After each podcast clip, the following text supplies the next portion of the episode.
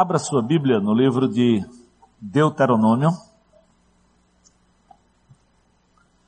É interessante que a pecinha bem simples que nós acabamos de assistir mostra como deixamos marcas na vida das crianças. De uma forma ou de outra, quem convive com uma criança deixa sobre ela algum tipo de influência, porque crianças são como que caderno aberto para que você possa escrever, eles estão a fim de aprender, eles estão dispostos a ouvir, a saber e a querer que alguém cuide dele e possa ajudá-los. Por isso, na palavra de Deus, Deus mostra muito claramente como eles precisavam, como família, como pais, cuidar da próxima geração. É interessante que o livro de Deuteronômio vem exatamente para que esta verdade não se apagasse da memória do povo. Lembra? O povo vinha numa peregrinação constante no meio do deserto. E quando chega no livro de Deuteronômio, se você tiver lá com o livro aberto, no capítulo 1, no versículo de número 5, diz assim: O povo estava ao leste do Jordão, já na terra de Moabe. E Moisés tomou sobre si a responsabilidade de voltar a expor a lei. Eu quero que você olhe para o mapa que nós temos aí, para você compreender o que estava acontecendo nesses dias lá, à medida que o povo peregrinava. Olha bem, o povo saiu lá do deserto, lá de Ramsés, lá naquela outra ponta, lá embaixo, se você conseguir ver, é o deserto do Sinai, onde Deus, pela primeira vez, deu a lei ao povo. Mas você lembra que aquela geração foi desobediente e Deus disse que eles não iam entrar na terra prometida. Então, durante a peregrinação, vieram filhos, porque eles peregrinaram 40 anos, e à medida que o povo se aproximou da terra prometida, Deus disse: Olha, eu preciso relembrar a esta geração nós precisamos ensinar a essa geração a palavra de Deus. Então, é lá em Moabe, já quase na entrada da terra de Canaã, só faltava o povo atravessar o Rio Jordão. Deus reúne de novo o povo e diz: Moisés, ensina novamente para esta geração a palavra do Senhor. Então, o livro de Deuteronômio é considerado a segunda lei, ou a lei foi dada novamente como prova da graça, da misericórdia, da bondade de Deus para com a próxima geração. E nós, queridos, somos responsáveis pela próxima geração. É interessante como nós, como igreja, já temos nos dividido, né? Com pequenos grupos de casais, de jovens, de adolescentes, geração futuro de crianças, para que uma geração vá entendendo o compromisso de ensinar a próxima geração. Mas o principal compromisso vem de dentro de casa. E é exatamente esse o ensino de Deuteronômio capítulo 6, quando Deus desafia o povo Agora preste atenção, antes de chegar lá em Deuteronômio capítulo 6, veja que em Deuteronômio 31, versículo 13, Deus diz assim, olha, os seus filhos que não conhecem a lei, era aquela geração nova, terão de ouvi-la para aprender a temer o Senhor seu Deus, enquanto vocês viverem na terra na qual tomarão posse quando atravessarem o Jordão. Então, lá em Moabe, antes de entrar na terra, Deus diz, olha, eu preciso dizer para vocês que vocês têm que relembrar essa lei para que vocês possam ensinar aos seus filhos. E Deuteronômio 32, 46, 47 diz assim: Disse-lhes o Senhor: guardem no coração todas as palavras que lhes declarei solenemente, para que ordenem aos seus filhos que obedeçam fielmente a todas as palavras dessa lei. Elas não são palavras inúteis, são a sua vida. Por meio delas vocês viverão muito tempo na terra, da qual tomarão posse do outro lado do Jordão. Então, Deus está dizendo para aquela geração, não deixem de ensinar os seus filhos. Eu estou relembrando, eu estou repassando. Olha como Deus cuida do povo. Olha como Deus tem o cuidado de reensinar para que aquela próxima geração não ficasse sem o ensino. Queridos, quando nós dizemos que essa ideia família não vai se apagar, é porque o criador da família não sou eu nem você, é Deus. Foi Deus que instituiu lá no jardim do Éden. E quando ele decidiu destruir o mundo na época do dilúvio, a primeira coisa que ele preservou foi uma família. Quando Deus decidiu destruir Sodoma e Gomorra, o que ele preservou foi uma família. Então, mesmo nos dias de hoje, querido, acredite, ainda que você escute tanto noticiário ruim sobre a família, é possível manter uma família relevante e comprometida com Deus à medida que você pessoalmente, como pai, como mãe, como líder de uma criança, tem e desenvolve o seu compromisso pessoal com o Senhor. Então, não vai nessa porque tudo vai mal, a tua casa tem que ir mal. Isso não é verdade na palavra de Deus. Deus sempre nos deu poder. Deus sempre nos chamou, como nós já dissemos semana passada, para sermos sal e luz, para fazermos diferença, para ensinarmos a essa vindoura geração que há um Deus todo-poderoso, cheio de graça, de glória e de esperança. Por isso nós cantamos. Esse não pode ser teu fim, não pode. Mesmo que haja muita desilusão, mesmo que, mesmo que haja muitas lutas, é possível manter filhos, família, de maneira relevante nos dias de hoje. E olha, o que Deus espera e o que é que Deus nos ensina já desde Deuteronômio, que é uma prova da graça e da misericórdia de Deus para com a família. Abra sua Bíblia em Deuteronômio capítulo 6, versículos de 1 a 9. Deuteronômio 6, versículos de 1 a 9. Pode abrir sua Bíblia lá. Diz assim a palavra de Deus: Esta é a lei e os decretos e as ordenanças que o Senhor, o seu Deus, ordenou que eu lhes ensinasse, para que vocês os cumpram na terra para a qual estão indo para dela tomar posse. Desse modo, vocês seus filhos e seus netos temerão o Senhor, o seu Deus, e obedecerão a todos os seus decretos e mandamentos que eu lhes ordeno todos os dias da sua vida, para que tenham vida longa. Ouça e obedeça, ó Israel, assim tudo lhe irá bem e você será muito numeroso numa terra onde manam leite e mel, como lhe prometeu o Senhor, o seu Deus, dos seus antepassados. Ouça, ó Israel, o Senhor, o nosso Deus, é o único Senhor.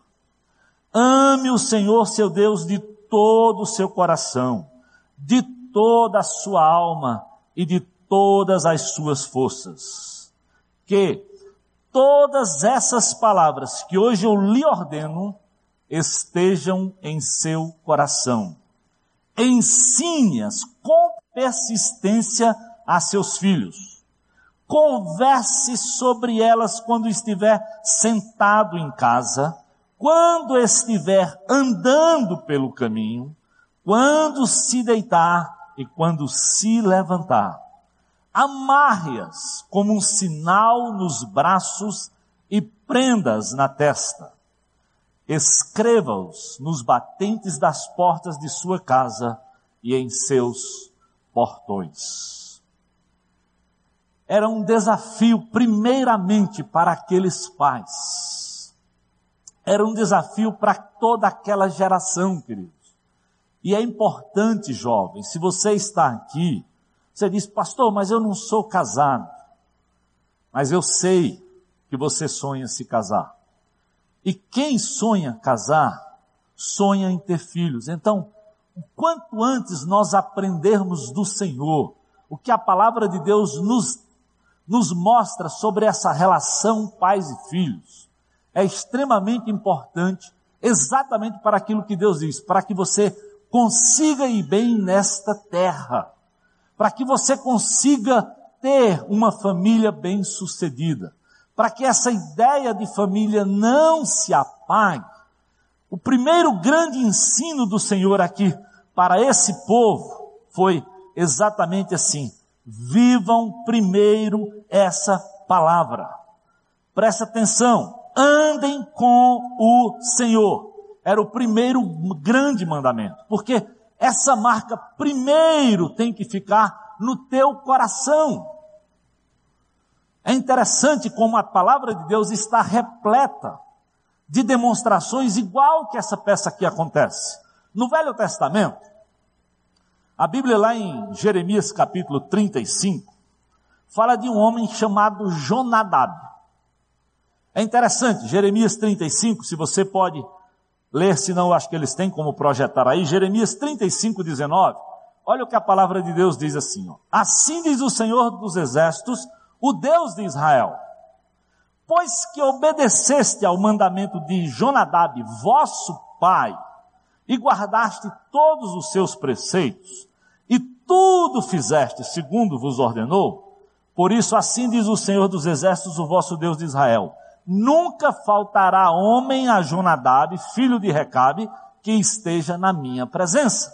Deus diz assim, olha, à medida que Jonadab foi um filho obediente a seu pai Recabe, que viveu, presta atenção, esse tal de Recabe e Jonadab não viveram em dias maravilhosos, não.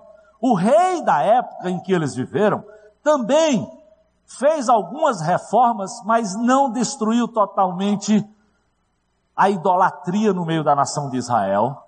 Depois de um certo tempo, se comprometeu com coisas pagãs, mas a Bíblia diz que, apesar do rei ter se desviado, Jonadab continuou servindo ao Senhor e Deus diz, na família de Jonadab, sempre, presta atenção lá, sempre vai ter um homem na minha presença.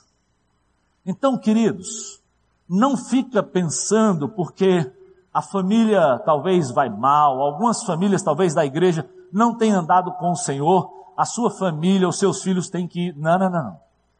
No Novo Testamento, citamos no Velho Testamento Jonadab. No Novo Testamento, a Bíblia diz que Timóteo, que foi um pastor muito famoso da época neotestamentária, a quem Paulo escreveu duas cartas, diz assim, 2 Timóteo, capítulo 1, versículo de número 15. 2 Timóteo, capítulo 1, versículo de número 5. E aí no seu boletim coloca 1 Timóteo, mas é 2 Timóteo, capítulo 1, versículo de número 5. Diz assim, olha, recordo-me da sua fé não fingida, que primeiro habitou na sua Volóide e em sua mãe Eunice. E eu estou convencido de que também habita em você. No Velho Testamento, o modelo de um pai chamado Jonadab que decidiu mesmo vivendo no paganismo, obedecer ao Senhor? E Deus diz, na tua família, Jonadab, sempre vai ter um remanescente fiel que me serve. No Novo Testamento, mulheres de Deus, vovó Ló e mamãe Eunice, que a Bíblia não fala sobre o pai de Timóteo, mas fala que Timóteo recebeu em casa uma fé não fingida da vovó e da mamãe.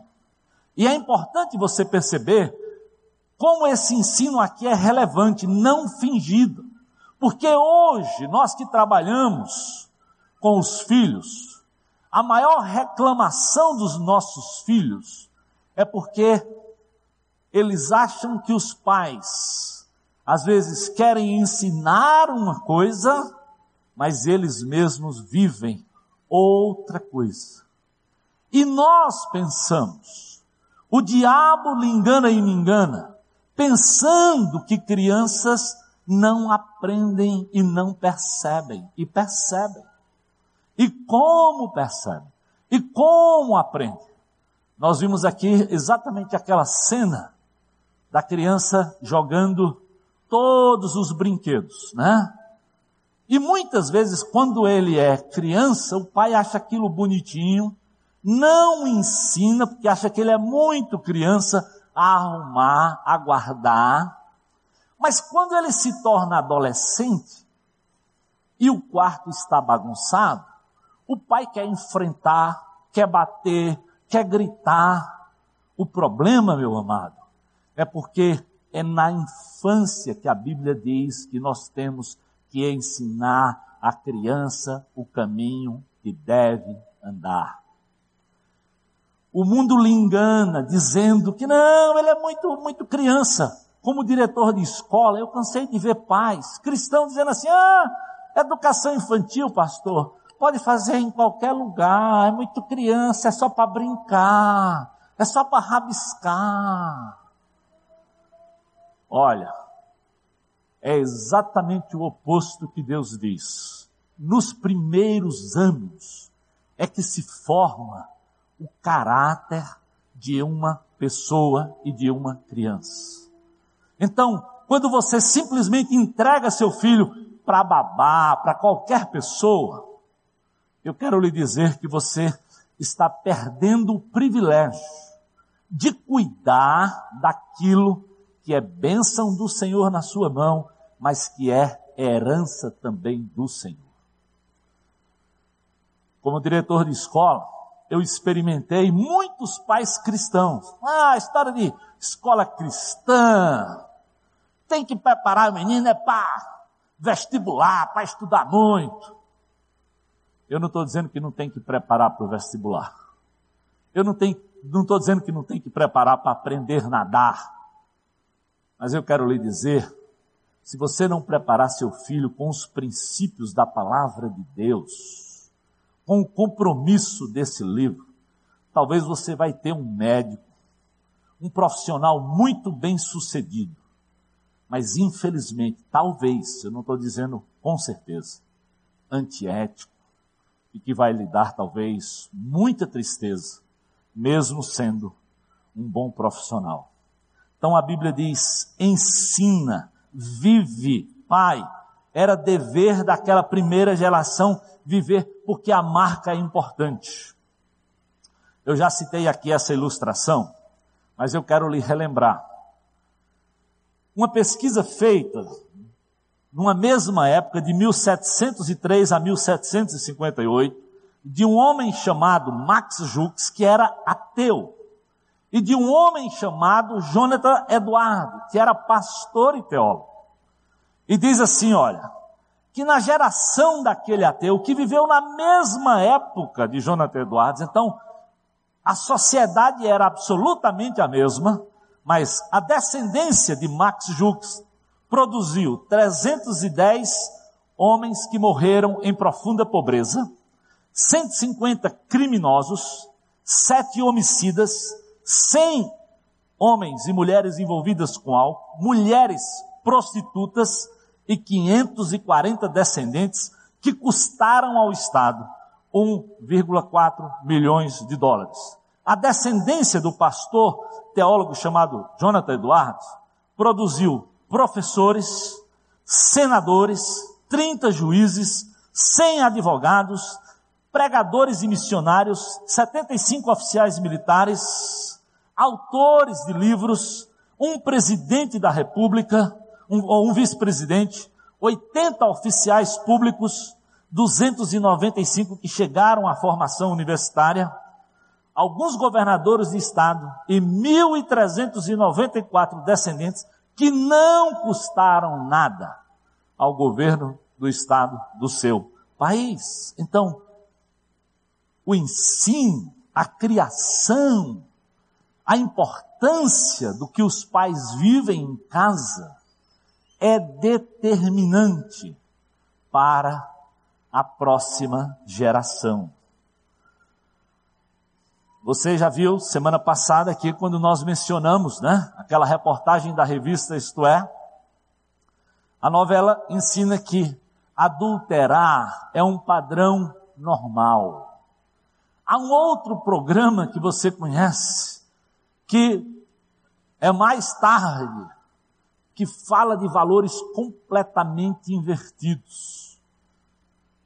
E, pasmem, na novelinha mais cedo, naquela chamada Cama de Gato, olha qual é a música que é ensinada lá, cedinho.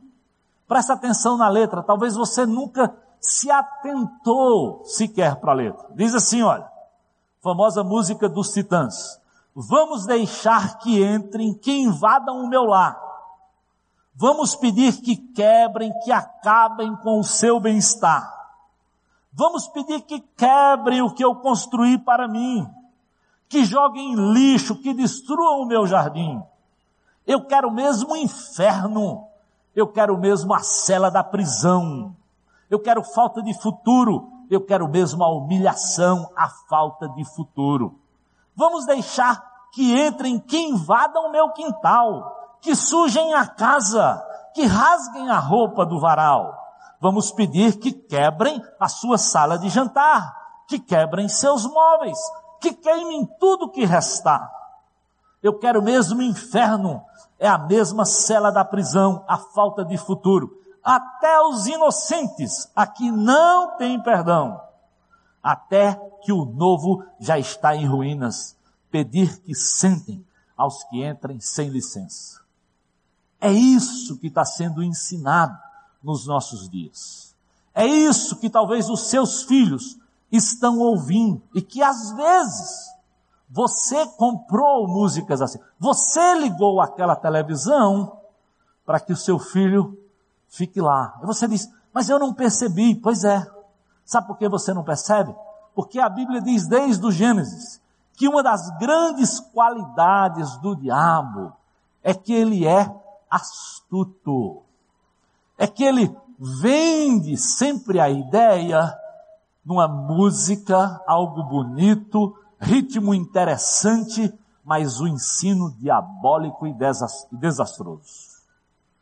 Cuidado, queridos. É por isso que a Bíblia diz que nós não podemos nos amoldar a esse mundo.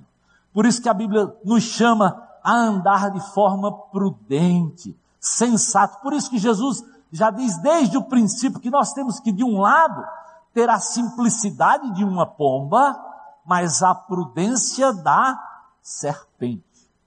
Ouve, examina, avalia, será que vale?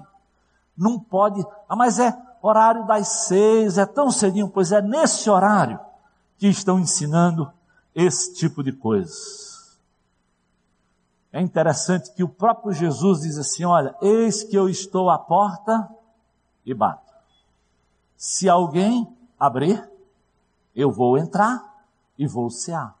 Mas a música diz: Não, eu vou invadir, eu vou quebrar, eu vou pôr fogo, eu vou arrebentar. Não é assim. O ensino da palavra de Deus. A Bíblia diz: não é por força, não é por violência, é pelo Espírito de Deus. Então nós, pais, não podemos aprender com esse tipo de prática. Nós temos que ensinar, quando ensinarmos a verdade aos nossos filhos, a Bíblia diz, mesmo ao ensinar a verdade, ensine em amor.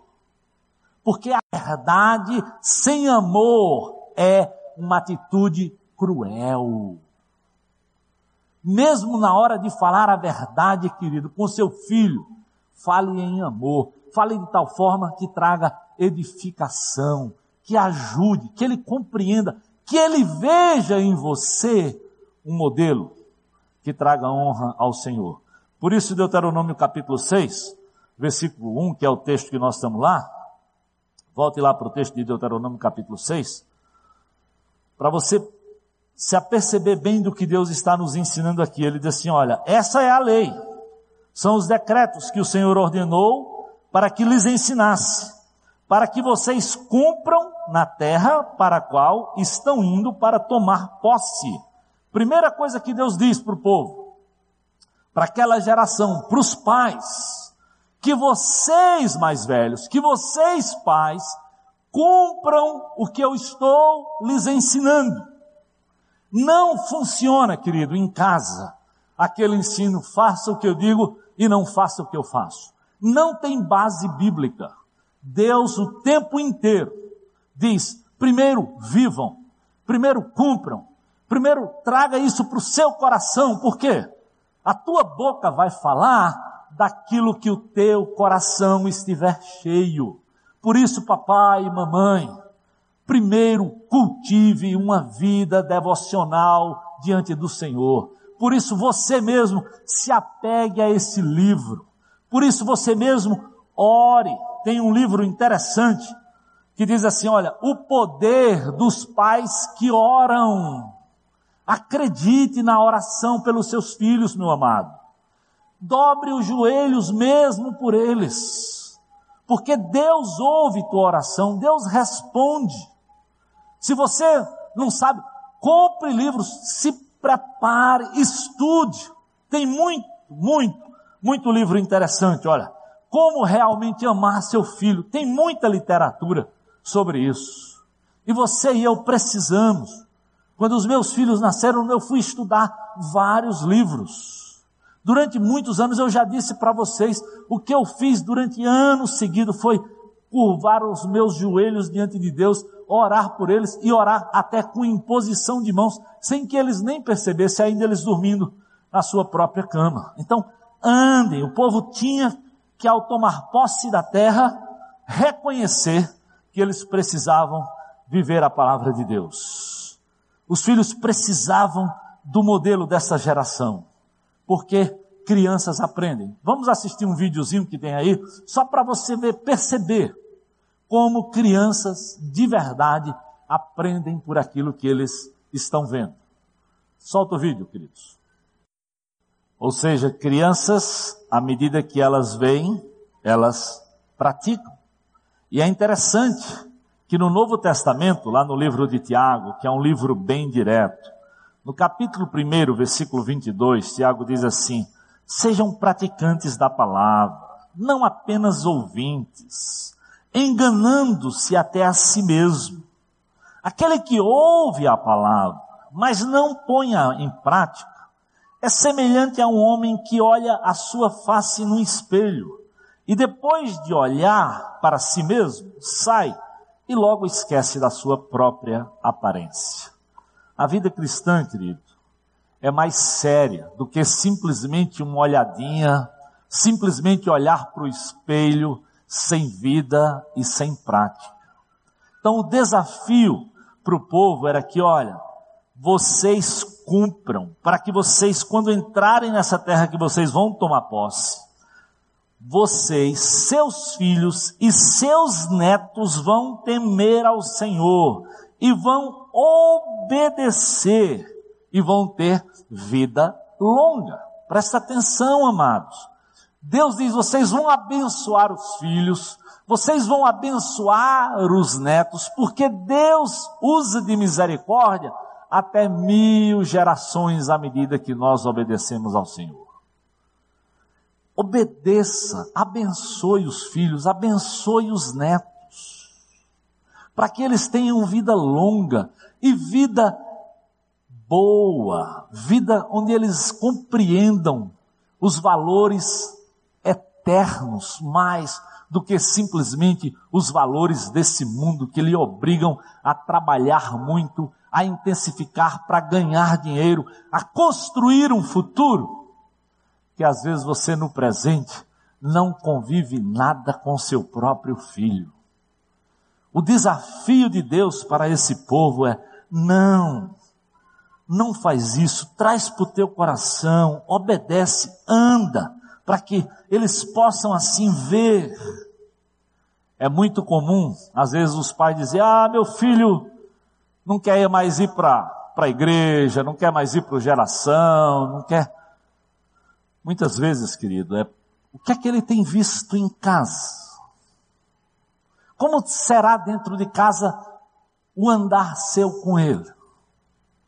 Porque se nós ensinamos com amor, se nós mostramos a beleza que esse livro tem de coisas preciosas para que eles tenham vida, e a Bíblia diz: não é ensino inútil, é ensino de vida e vida mesmo. A Bíblia garante que eles vão querer, eles vão ter sede, eles vão gostar desse livro. E aí, depois, logo em seguida, que Deus manda que eles ensinem e diz assim: olha, ouça Israel, lá no versículo 4, prestem bem atenção, eu sou o único Senhor, amem o Senhor seu Deus de todo o seu coração. De novo, Deus diz: vocês têm que ser o modelo para essa geração. Vocês têm que amar o Senhor. Vocês têm que viver vida cristã intensamente para que vocês possam passar e ensinar. E logo em seguida, no versículo 7 e 8, ele diz então: Agora ensine com persistência aos seus filhos. Converse sobre essas coisas quando estiver sentado em casa quando estiver andando pelo caminho, quando se deitar e quando se levantar.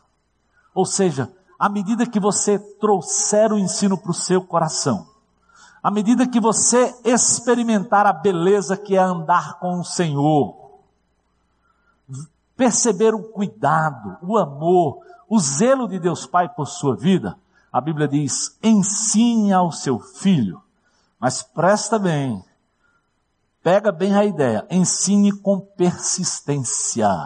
Ou seja, não se consegue treinar uma criança, não se consegue ensinar uma criança sem gastar ou sem investir tempo.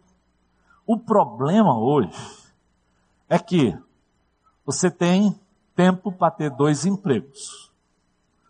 Você tem tempo, muitas vezes, para ir para a academia.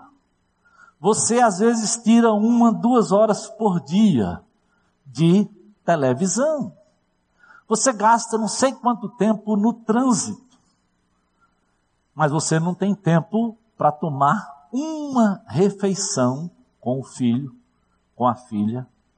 Não tem dez minutos para sentar e olhar olho no olho. Então, o que é prioridade? Era o que Deus não queria que aquela geração nova que ia adentrar na terra não compreendesse.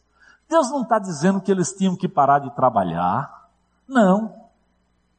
Mas você tem que entender que essa responsabilidade, esse privilégio, é seu, é meu como pai. A herança que o Senhor dá dos filhos é a você, pai. É a essa geração mais velha que tem que ensinar a essa nova geração. Por isso ele diz: façam isso de forma persistente, diligente, inculquem, ou seja, deixem marcas. Assim como cada um que conviveu com aquela criança deixou uma marca na vida do filho, a pergunta é: que marca? O que é que você tem deixado na mente dos seus filhos? Que tipo de lembrança eles vão ter dessa caminhada dentro de casa? Se eles tivessem a liberdade de dizer como é o ambiente de casa, o que será que eles diriam? E olha o que é que a Bíblia diz andando, converse com, olha, ensine com persistência. Como é que vocês vão fazer isso? Conversando com eles. Não tem jeito. Ah, mas os meninos hoje, pastor, eles não querem, eles querem logo o videogame, querem isso. Amigo, se eles só querem o videogame, é porque talvez o tempo todo você manda eles irem, vá para o quarto, vá para o videogame, que eu quero assistir minha televisão, eu quero assistir o futebol. E você não percebe que muitas vezes ali você está dizendo, ó, lembra? Estou aqui, estou no celular, estou nem aí contigo.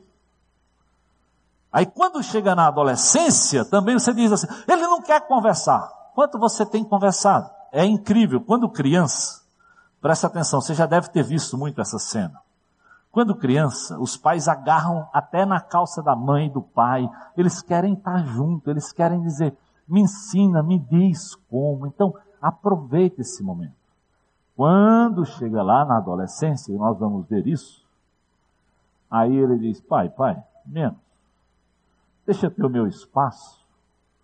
Mas perceba, se nós não usarmos bem esse momento em que eles estão sedentos, que eles querem ouvir, que eles querem conviver, que eles naturalmente aceitam ser abraçados, beijados, colocados no colo, andar aqui no papai. Se você perde esse tempo, quando chega lá na adolescência, isso não vai rolar naturalmente. Não vai rolar naturalmente. Por isso, não deixe o diabo lhe enganar, pensando que está olhando olho no olho. É dia de conversar. Hoje todo mundo fala da importância do toque físico, mas a Bíblia já manda desde o começo, ó. Senta, anda, deita, acorda junto, conversa, bate papo. Toda hora é tempo de estar lá com teu filho e tentar ajudá-lo e ensinar. Não é questão de. Muitos hoje têm aquela desculpa. Eu não dou quantidade de tempo, eu dou qualidade de tempo. Balela. A Bíblia diz que é qualidade com quantidade é quando acorda, é quando deita, é quando caminha. Agora, não precisa. Aí às vezes nós da igreja erramos, porque queremos reproduzir em casa quase que um novo culto da IBC. Bota as cadeiras aí, vamos abrir a Bíblia, vamos fazer o cultinho. Quem é o pastor? Quem é o, o Daniel, o ministro de louvor? Não, não. Ensina rapidamente, de forma informal, mas comunica ao coração na caminhada ao, ao estar com seus filhos. Queridos, leiam sobre o privilégio de cuidar dos seus filhos, para que você possa ensinar coisas boas para eles. Então, é nosso privilégio amarrar, colocar, inculcar nos nossos filhos. Esses dias assistindo aquela Olimpíada de Inverno, eu vi de um casal chinês que participou daquela dança no gelo, que eles já tinham ganho dois campeonatos mundiais ou mais, mas nunca tinham passado de uma medalha de bronze numa Olimpíada. E na última Olimpíada, antes dessa de Vancouver, eles decidiram que eles não iam mais entrar numa Olimpíada. E quando eles voltaram para a China, dois amigos desafiaram eles a treinar mais para que eles tentassem mais uma Olimpíada. E eles tomaram um propósito, é um casal, marido e mulher, de durante quatro anos, quatro anos, treinar em média seis horas por dia. E na última Olimpíada, eles ganharam a medalha de ouro. Eu fico pensando, se nós tivéssemos um compromisso, pelo menos parecido com os nossos filhos, de separar tempo, de investir tempo, de ensinar. Ora, um casal fez isso para ganhar uma medalha de ouro. E a Bíblia diz que nós vamos receber do Senhor recompensa. Por quê? Porque os filhos são uma herança do Senhor.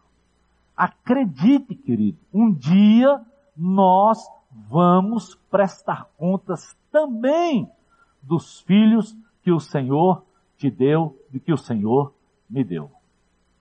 Por isso a Bíblia diz isso de forma tão clara, que ele diz para o pastor, para o líder, diz, olha, não vai se habilitar a cuidar de uma igreja se não consegue tu cuidar da tua casa? E é simples. Eu, por exemplo, tenho uma esposa e dois filhos. Se eu não conseguir cuidar de três pessoas, como é que eu vou me habilitar a querer cuidar de três mil? É, é tão lógico, tão matemático, que Deus diz: volta para casa. Vai lá, cuida primeiro do pequeno rebanho. E por isso até nós trabalhamos com a ideia do próprio grupo pequeno. Há uma frase de Mansur Shalita que diz assim, olha, acreditar que basta ter filhos para ser um pai é tão absurdo quanto acreditar que basta ter ou comprar um instrumento para ser um músico. Não funciona, querido. Para ser pai, já dizia a velha propaganda, né? Tem que participar, tem que se envolver, tem que caminhar junto, tem que olhar no olho, tem que abraçar, tem que amar, tem que dizer para os nossos filhos: Eu te amo. Tem que, às vezes, dizer: Me perdoe, eu errei com você. Eu preciso que você compreenda que o papai, mesmo tendo 30 anos de caminhada cristã, mesmo sendo pastor, erra. E às vezes também tem que estabelecer o limite e dizer aonde para. A Bíblia nos diz desde Provérbios capítulo 3 que o próprio Deus nos disciplina. Diz assim, olha, filho meu, Provérbios 3, 11 e 12, não rejeites a disciplina do Senhor, nem te enfades da sua repreensão, porque o Senhor repreende a quem ama, assim como o pai ao filho a quem ele quer bem. A Bíblia diz que Deus me disciplina porque ele me ama. E é por isso que eu tenho que disciplinar. É por isso que eu tenho que estabelecer limites também para o meu filho. Provérbios 13, 24 diz que a falta de limites aborrece o teu filho. O que retém a vara aborrece o seu filho, mas o que o ama, cedo o disciplina. Presta atenção na palavra, cedo o disciplina. O quanto antes você ensinar a uma criança qual que tem limites na caminhada, você ajuda aquela criança. É interessante que hoje há um livro muito vendido nos nossos dias, né? Do Isamitiba, que diz que quem ama educa, e ele diz exatamente isso. Estabeleça limites. Você, pai, tem que dizer aonde está. Coisa que a Bíblia já nos diz de muito tempo. Provérbios 23, 13 e 14 diz assim, olha, não retires da criança a disciplina, pois se a fustigares com a vara, não morrerá. Tu a fustigarás com a vara e livrarás a sua alma do inferno. Não é para viver batendo na criança de forma bruta e cruel. Não, Deus fala de uma vara, coisa pequena. Deus deixou um lugar bem fofinho para estabelecer limite, para dizer, olha, meu filho, por aqui tem que parar. Isso não vai lhe fazer bem. Provérbios 29, 15 diz, olha, a vara, olha o que a Bíblia diz, a vara e a disciplina dão sabedoria a criança entregue a si mesmo, ou seja, literalmente solta, vem a envergonhar sua mãe. Esses dias essa cidade viu a desgraça de uma criança solta, usada quase como instrumento, como barreira para parar um carro e se envolver num assalto e promover a morte de uma pessoa coerente, correta. Então, se nós não criarmos os nossos filhos, se nós soltarmos os nossos filhos, a Bíblia está dizendo, aí sim eles vão se envolver com essas coisas. Eu sei, querido, que criar filho precisa ter tempo, precisa investir. Eu lembro que quando os meus filhos chegaram na adolescência, filhos de pastores, né? Aí eles diziam assim, pai, mas todo mundo é da igreja. Eu digo, olha, não diz tudo para papai. Mas como, pai? Olha, na igreja também temos pessoas, porque todos nós somos pecadores, nós falhamos. Então, eu quero lhes ajudar. E quantas vezes eu tive que ir durante a noite buscá-los. E olha, eu gosto de dormir cedo, viu? Mas eu tinha que ir buscá-los e confesso, eu ia buscar porque eu queria saber. Eu fazia questão de perguntar como foi a festa. Eu fazia questão de dar um beijinho para sentir se tinha um cheirinho diferente. Porque a Bíblia nos ensina a ser prudente. E ninguém está imune. Então, vai lá a vara, a disciplina, o cuidado. A Bíblia diz: corrige o teu filho e ele te dará descanso, dará delícias à tua alma. Então, amados, assume o compromisso de corrigir, de ajudar, de gastar tempo, porque o Salmo 78 diz assim: são os nossos filhos que vão contar às vindouras gerações da bondade do nosso Senhor. Diz: povo meu, escute o meu ensino, incline os ouvidos para o que eu tenho a lhes dizer o que vocês ouviram, o que vocês aprenderam, o que os seus pais lhe contaram, ele diz, não encubram dos seus filhos, contem à próxima geração as, os louváveis feitos do Senhor, o seu poder e as maravilhas que, esse, que ele fez. Os nossos filhos, queridos, são flechas na mão do guerreiro, são herança do Senhor, são bênção, feliz o homem que enche deles a sua aljava. Então, é nosso privilégio, é teu privilégio preparar essa geração para abençoar a outra geração. Não se omita. Como pai, tome postura, como mãe, vá lá, ensine, separe tempo, não deixe com que todos os compromissos da empresa, da sociedade, com o seu corpo, por exemplo, Tome o tempo que você precisa ter com os seus filhos. Nós precisamos manter nessa cidade um remanescente fiel. Essa cidade precisa de uma geração comprometida com o Senhor. E se eu, se você não fizermos isso na nossa casa, com os nossos filhos, vamos ficar o quê? Reclamando do Estado, Vamos ficar reclamando da polícia, vamos ficar reclamando da escola, quando o compromisso é primeiramente nosso. Eles são herança do Senhor na minha vida, na sua vida como pai. E nós vamos prestar contas. Não é brincadeira, mas é sério. Por isso a música diz: não é o que Deus sonhou para nós ver a nossa família se acabar. Não. Deus instituiu a família, Ele não vai permitir que essa ideia se apague, mas Ele requer de você, Ele requer da minha pessoa um compromisso. Eu espero, querido, que você saia daqui hoje com disposição de amar mais intensamente seu filho e sua filha. Sua filha precisa, pai, do seu abraço, do seu carinho. Acredite, se ela receber do pai afeto, carinho, quando chegar na adolescência e mocidade, ela não vai se atirar para os braços do primeiro que aparecer, porque ela já foi amada.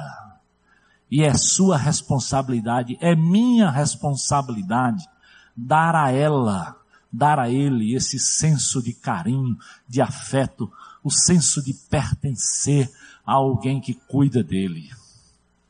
Então, o meu desafio é para nós pais fazermos isso com dedicação, com zelo, como a Bíblia nos diz, com perseverança, inculcando, investindo tempo, investindo abraço, investindo palavras de afirmação. A Bíblia diz: pais, não provoquem os seus filhos a ira, mas criai-os na admoestação do Senhor. Não se deixe levar como instrumento para promover confusão em casa, mas decida, eu vou te instruir. E Deus deixou a palavra de Deus para que isso fosse possível. Então, é difícil crer que sim, tudo em volta pode dizer que não, mas Deus tem uma palavra de esperança para os meus filhos, para os teus filhos. E em nome de Jesus, eu sei que o povo de Deus tem compromisso com o Senhor e vamos encher os nossos corações para encher, para perfumar, para abençoar essa cidade através dessa geração, através dessas crianças, através desses adolescentes, através desses jovens. Vamos ficar de pé, vamos orar ao Senhor. Amém, Senhor. Ó oh, Senhor, eu sei que não é fácil educar filhos. Eu sei que essa tarefa é árdua, é persistente, é preciso tempo, é preciso oração, muita oração, é preciso sabedoria do Senhor, carecemos da tua palavra, carecemos da tua unção, Senhor. Mas eu também sei que em ti nós somos mais do que vencedores. Eu também sei que o Senhor guardou a família de Jonadab, o Senhor guardou a vida de Timóteo, filho de Lloyd, da vovó Lloyd e da mamãe Eunice. Eu sei que o Senhor pode guardar os meus filhos e os filhos de cada família dessa igreja. Oh Deus, que hoje seja um compromisso nosso contigo, entendendo que eles são herança do Senhor, colocado nas nossas casas, para amá-los, para discipliná-los, para andar com eles, para investirmos do nosso melhor, abraçar, dizer que os amamos, incentivá-los mais do que criticá-los e dizer eu estou aqui contigo, eu quero te ajudar, meu filho. Oh Deus, volta os corações dos pais para os seus filhos, volta o coração dos filhos, Senhor, para os seus pais, para que nós possamos ir bem nessa terra, Senhor porque filhos que honram ao Senhor vão bem na terra. Ajuda-nos, Senhor, a entender que a nossa felicidade está no clima gostoso que nós vivemos dentro das nossas casas. Nós queremos a tua vitória sobre cada família. Enquanto nós estamos orando, eu quero perguntar a você, pai e mãe, talvez Deus hoje falou com você, você que é crente em Jesus, e você reconhece, pastor, eu não tenho priorizado os meus filhos. Eu não tenho os amado como eu sou amado em Jesus. Eu não tenho dado o meu melhor pelos meus filhos. Talvez eu não tenha nem orado e ensinado e sentado com eles. Mas eu entendo o desafio de Deus essa noite. E eu estou dizendo ao Senhor, não a mim como pastor, ao Senhor, eu vou renovar os meus votos e cuidar dessa herança que o Senhor me tem dado. Se Deus está falando com você, papai e mamãe, que assume hoje um compromisso com os seus filhos, levanta a sua mão aí onde você está, diga, pastor, tô nessa, eu vou, amém, aleluia, glória a Deus, aleluia, amor. Glória a Deus, Senhor. Obrigado pelo compromisso desses pais. Talvez você que é filho, eu quero lhe desafiar a orar pelos seus pais eu quero lhe dizer, eu tive o privilégio como filho de levar os meus pais ao Senhor Jesus. Talvez, querido, Deus pode te usar. Eu quero que você também, se Deus estiver lhe tocando, assuma um compromisso de dizer, eu vou continuar orando. Eu quero buscar o meu pai. Eu quero buscar a minha mãe. Eu quero viver uma vida cristã relevante dentro da minha casa. Se há algum filho que hoje está dizendo, eu quero, e todos nós que somos filhos, talvez com seu pai, mesmo adulto, diga lá, eu estou nessa, eu quero levar amor, amém, aleluia, glória a Deus, louvado seja o Senhor, amém, amém, pode aplaudir o Senhor, amém, amém, glória a Deus, glória a Deus. E talvez você está aqui e não conhece esse Pai maior e mais precioso, que tomou conta do meu coração, dos nossos corações, esse nome precioso que está acima de todo nome, que é o nome de Jesus. Ele quer te amar, mesmo que você não tenha mais um pai físico vivo. Ele quer te amar, te colocar no centro da família de Deus. Ele quer te dar uma esperança que nem principados, nem potestades, nem morte, nada pode arrancar de você. Não interessa a sua família ou a, a herança que você trouxe. Em Jesus, hoje, há esperança de vida e de vida eterna. Se você está aqui dizendo, pastor, hoje eu quero entrar nessa família de Deus, eu quero hoje é me entregar a esse Jesus. Eu quero chamá-lo Abba Pai, Papai. Alguém que hoje veio aqui dizendo eu quero me entregar a Jesus, levanta a tua mão. Amém. Glória a Deus. Estou lhe vendo lá, lá atrás. Amém. Há mais alguém? Aí onde você está, levante a mão. Amém. Estou lhe vendo lá. Glória a Deus. Mais alguém? Lá atrás. Amém. Mais alguém? Levanta bem alto. Diz eu quero hoje entregar a minha vida a Jesus. Hoje é o meu dia. Se há alguém mais, esse é o momento. Nós não vamos insistir, mas é uma oportunidade que Deus lhe está dando de conhecer esse Pai que salva, que restaura e que lhe dá uma esperança. Há mais alguém? Levante a sua mão aí onde você estiver, dizendo, Pastor, hoje é o meu dia. Muito obrigado, Senhor, por essa noite. Que nós saiamos daqui celebrando com alegria e cantando a tua vitória em nossas vidas. É o meu pedido, é a minha oração por cada família dessa igreja, em nome de Jesus. Amém.